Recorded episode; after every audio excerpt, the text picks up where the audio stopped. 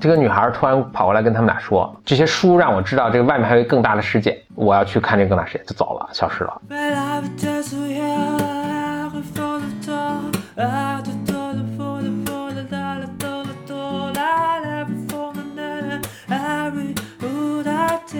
欢迎来到新的一期 Blow your mind，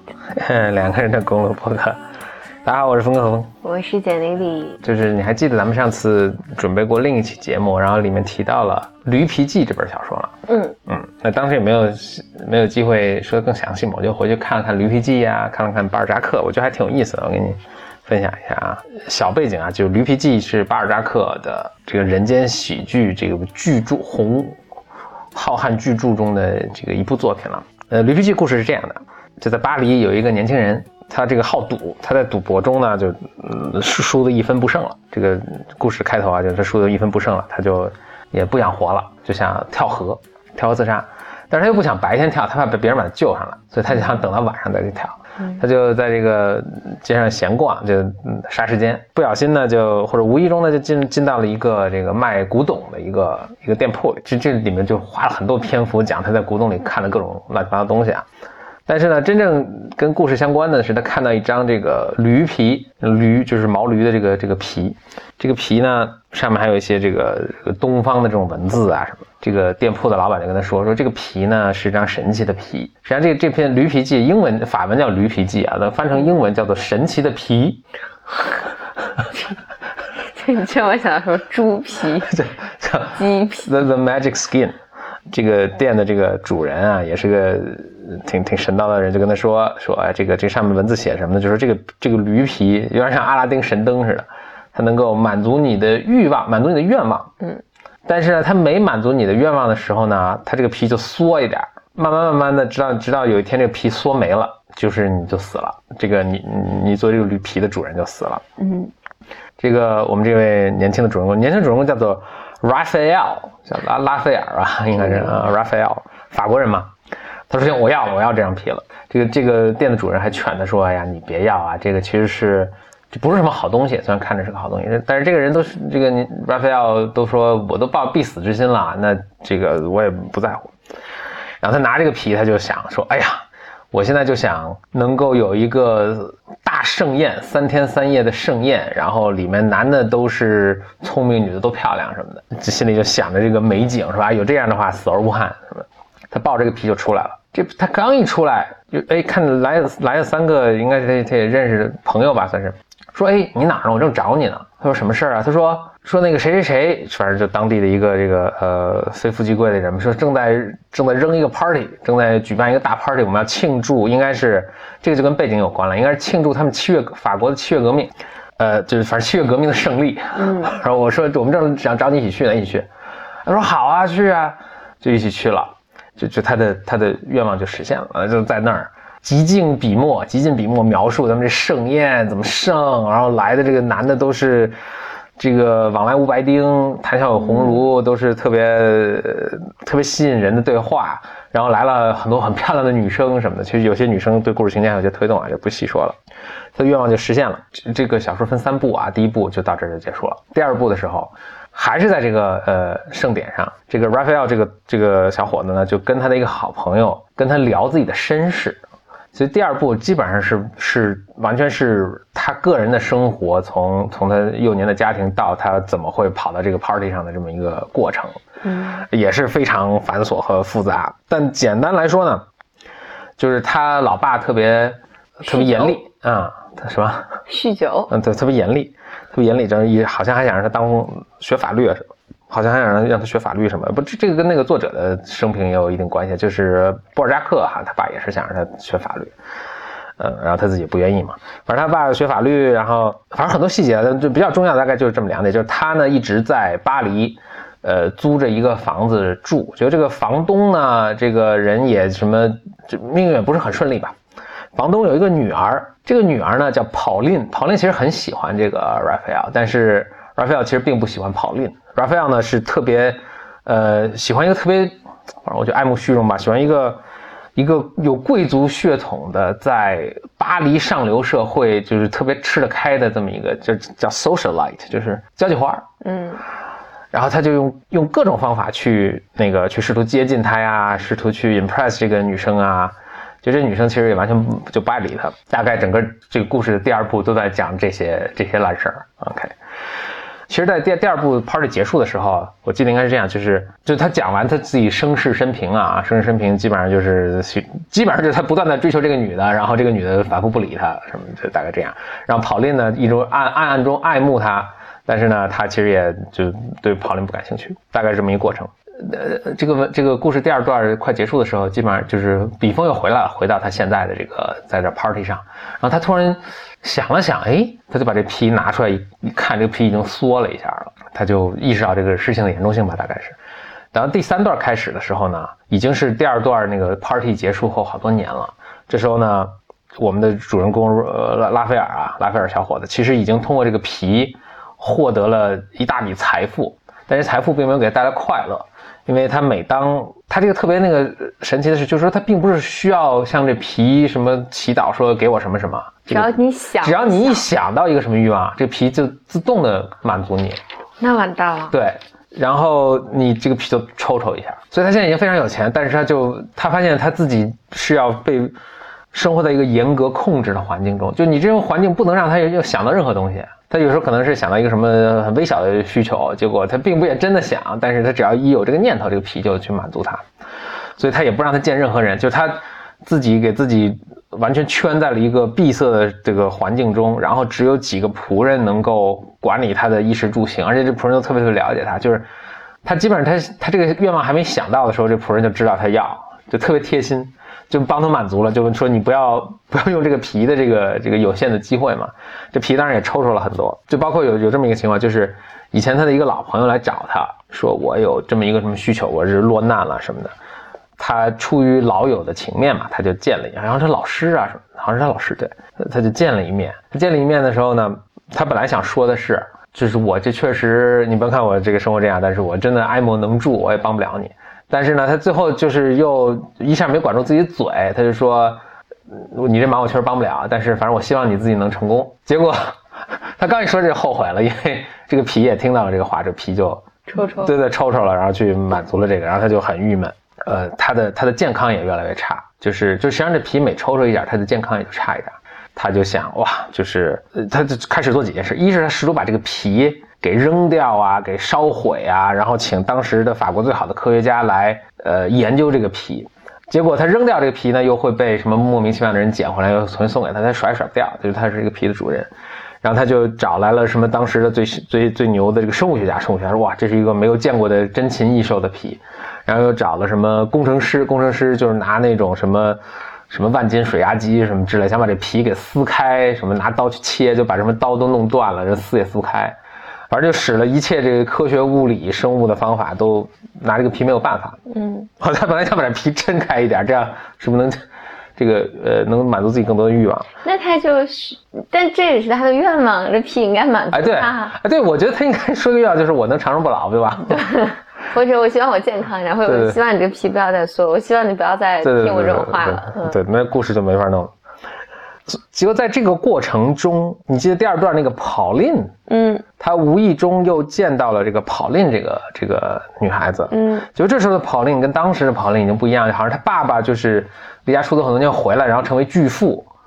然后跑令呢也特别有钱，然后特别漂亮，然后他一下就爱上跑令了。你说这人是不是挺太差了？是啊。但此时呢，他的健康已经是呃非常糟糕了。嗯，最后呢，医生说就是说，呃，你应该去什么热带的地方，就是温暖的地方，什么做做 SPA 呀什么的。就他就他也去了，一一路上去呢，又碰到各种这个呃，他不不受他控制的情节，就比如有人找他什么决斗啊什么的，就他也就都用这皮的方法把别人干掉了嘛。嗯，干掉之后，这个人家的什么国家警察要追杀他，就他的就是。这个连窜带逃的又跑回了巴黎，跑回巴黎之后，接触健康也非常差了，他就自己关关在屋里。这时候呢，跑令来访问他，来拜访他。跑令就说：“哎呀，你我很爱你啊，你怎么消失这么长时间不跟我说呀什么的。”就是他看到跑令，然后好像兽欲大发，他也表达自己对跑令的爱，然后解释了这个整个情况，就说我走就是为了就是恢复健康啊，因为我这个皮呀什么这那的。为什么叫兽欲大发？就是他特别爱上这个这个，就就特特别爱这个女的，然后 后面有后面有兽欲大法。后来跑林就了解了这个整个事经过啊，也非常震惊，然后同时意识到就是说他现在其实有欲望，他想欲望想跟跑林在一起。那跑林说，一看这皮好像就就只剩最后一个愿望了。跑林说：“我不能在这儿，因为我在这儿，他见着我，他就克制不住自己，他有这个欲望，那他就死了。”跑林就跑，就夺门而出。夺门而出呢，就是窜到了旁边的一个房间里，然后把门反锁起来了。然后我们这个拉斐尔同学就兽欲大发，就非要去追随这个跑林，就呜冲出来，就砸这个门，然后也不知道再怎么这个人人生这个尽头有这个强大力量爆发，把门给砸砸开了。然后看到跑林正在里面，就是跑林看他冲进来，非常慌张，想自杀，就拿那个想上吊啊，嗯，想想想要死，然后他就冲过去，一把抱住跑林，然后这个这个我们拉斐尔小伙子就在跑林的胸胸前死去了，故事就完了。这就是死在了爱人的死在爱人的怀里。嗯，这个好像小说的原话，好像他一口咬住了跑林的乳房，好像是大概这样啊啊。好像是他还给跑林脱衣服，还想当场就怎么着，然后这个就就死了。这个就是《驴皮记》的这个整个的故事。我我看这故事呢，我这整个整个故事梗概呢，就我就想这个表达的是一种你不受，我觉得是就是至少西方文学吧，不断反复出现的一个东西，你也不受自己的，就是你你想要得到东西，但是其实有可怕的后果，然后你是无法逃避自己的命运的，大概都是是这样，就至少无法躲躲。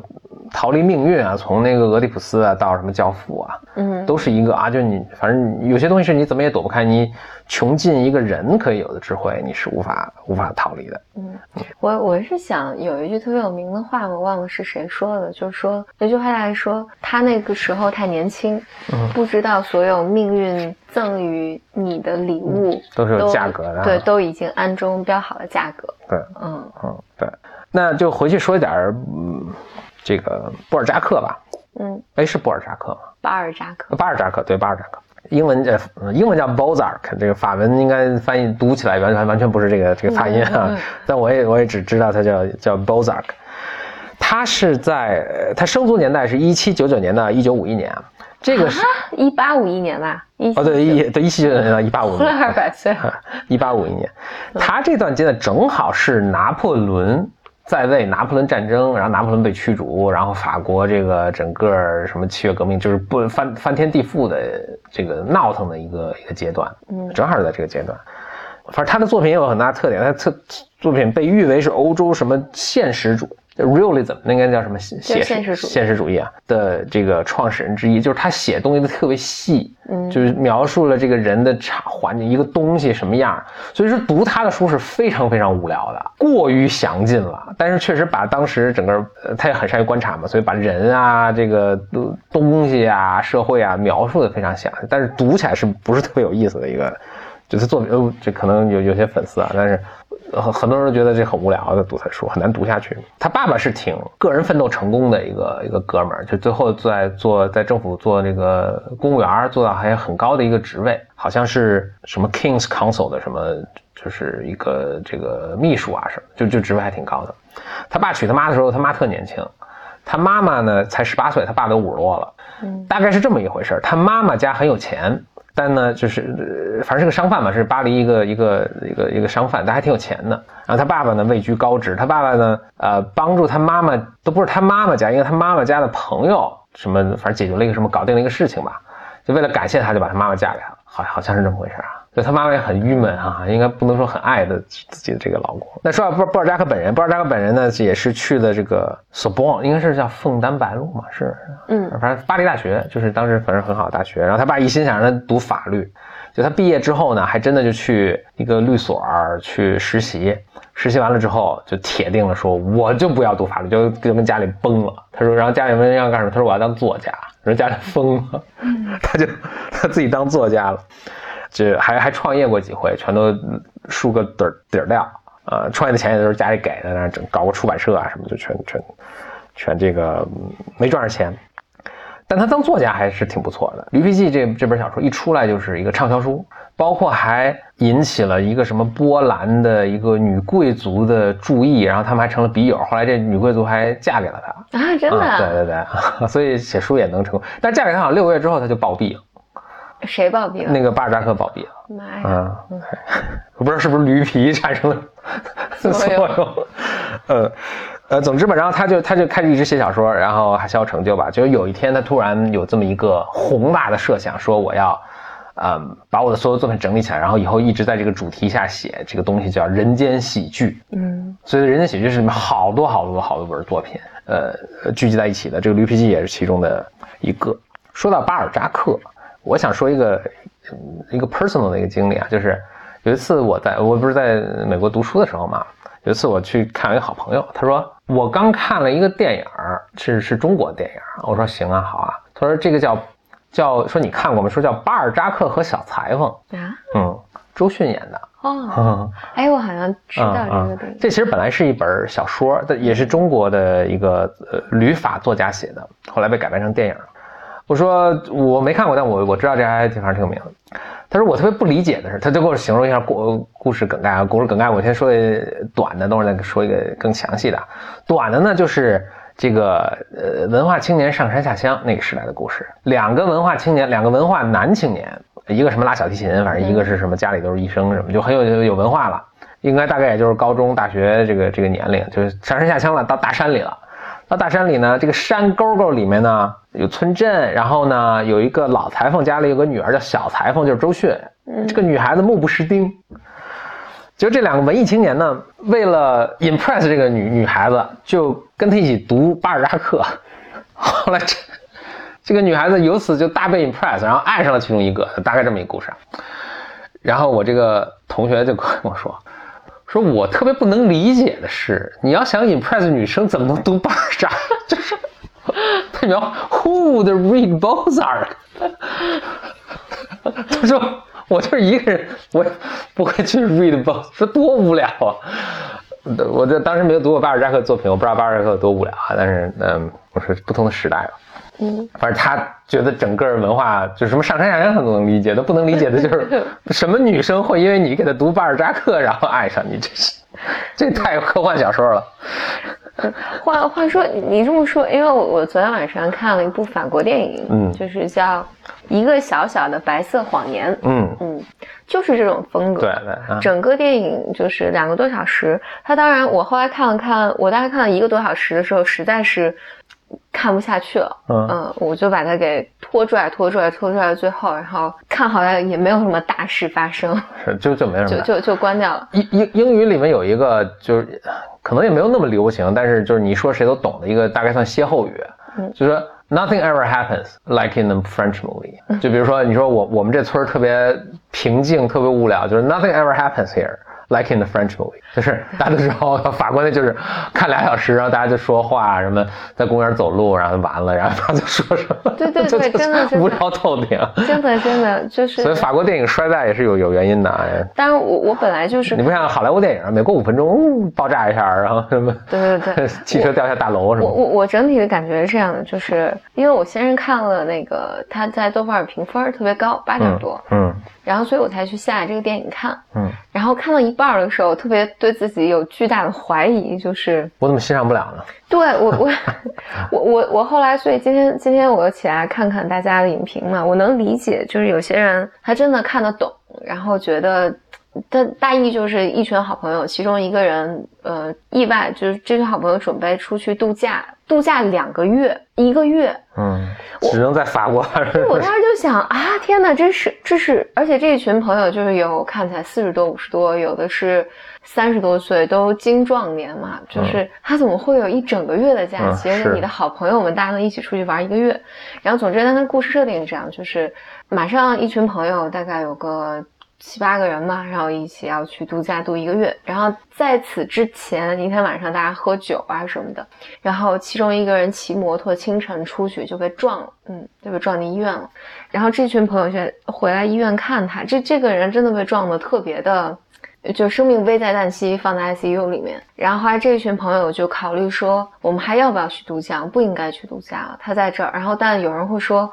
就我们待着，我我们在这其实也什么也做不了，嗯，不如我们还是去度假吧。就是说，把一个月的假期缩短成两两周。然后，当然就是在整个过程里面，大家就开始发现里面这些人开始有变化，嗯，就他们生活里面，就其其中一个是他们认识了十五年了，然后一个男性在这个时候对另外一个男性，他们都彼此的家庭人一起来来度假。这个男性跟另外一个男性说：“说我发现我爱上你了。”我其实也并不是同性恋，但是我就对你有这个炙热的情感。就是每个人他的生活都开始有些细微的变化，他们开始去讲一些以前不曾说过的话。但是呢，整个过程就是他们吃饭啊、看电影啊，有人很不爽啊，说后面有黄鼠狼啊，然后出去就就就就开开船去游海啊，就整整个电影全是在这个下面进行的。就我我觉得可能看美国的电影比较多，就是你就觉得得有得有点什么事儿发生吧，那没有，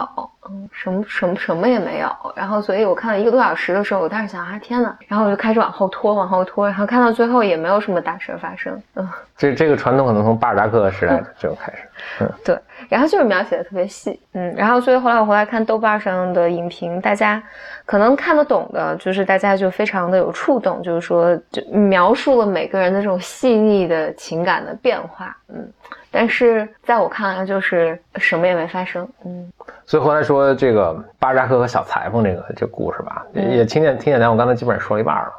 就上山下乡，两个文艺青年男青年到村里，就认识了这个尚尚且不是文艺女青年的小裁缝，嗯，就村姑吧，周迅。就周迅就听他们讲读读这个外国文学小说，这外国文学小说好像是一个也是被打倒的这个知识分子，还是偷偷藏着的。然后他们就开始读，就先是这俩文艺男青年开始读，觉得特好，就给这个呃女青年可能不识字吧，就读给他听。然后他们这个这个女青年和这个小裁缝和他们一位，他是以第一人称我住叙述，我是其中这两个文艺男人中一个，但是他跟另一个男的好了，他俩就相爱了，还发生了关系。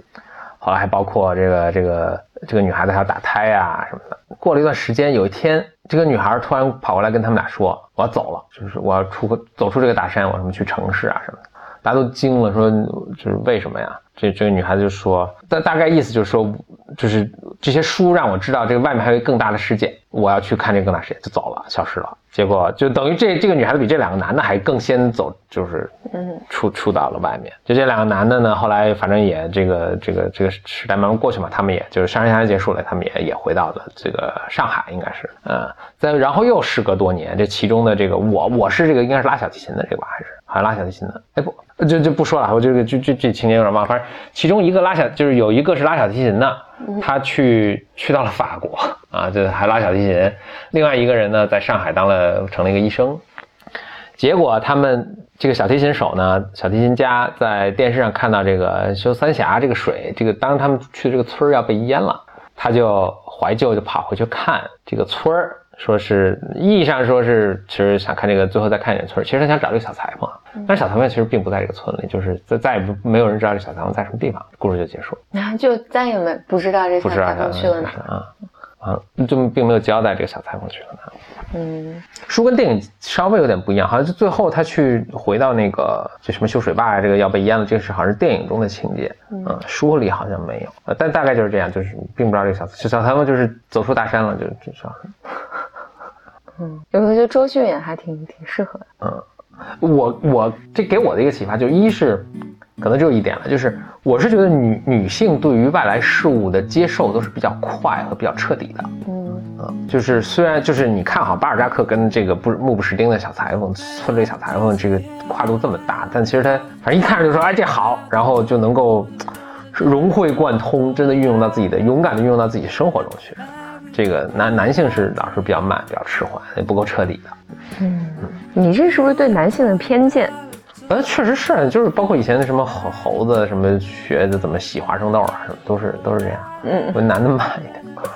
OK，那就下期再再见，拜拜。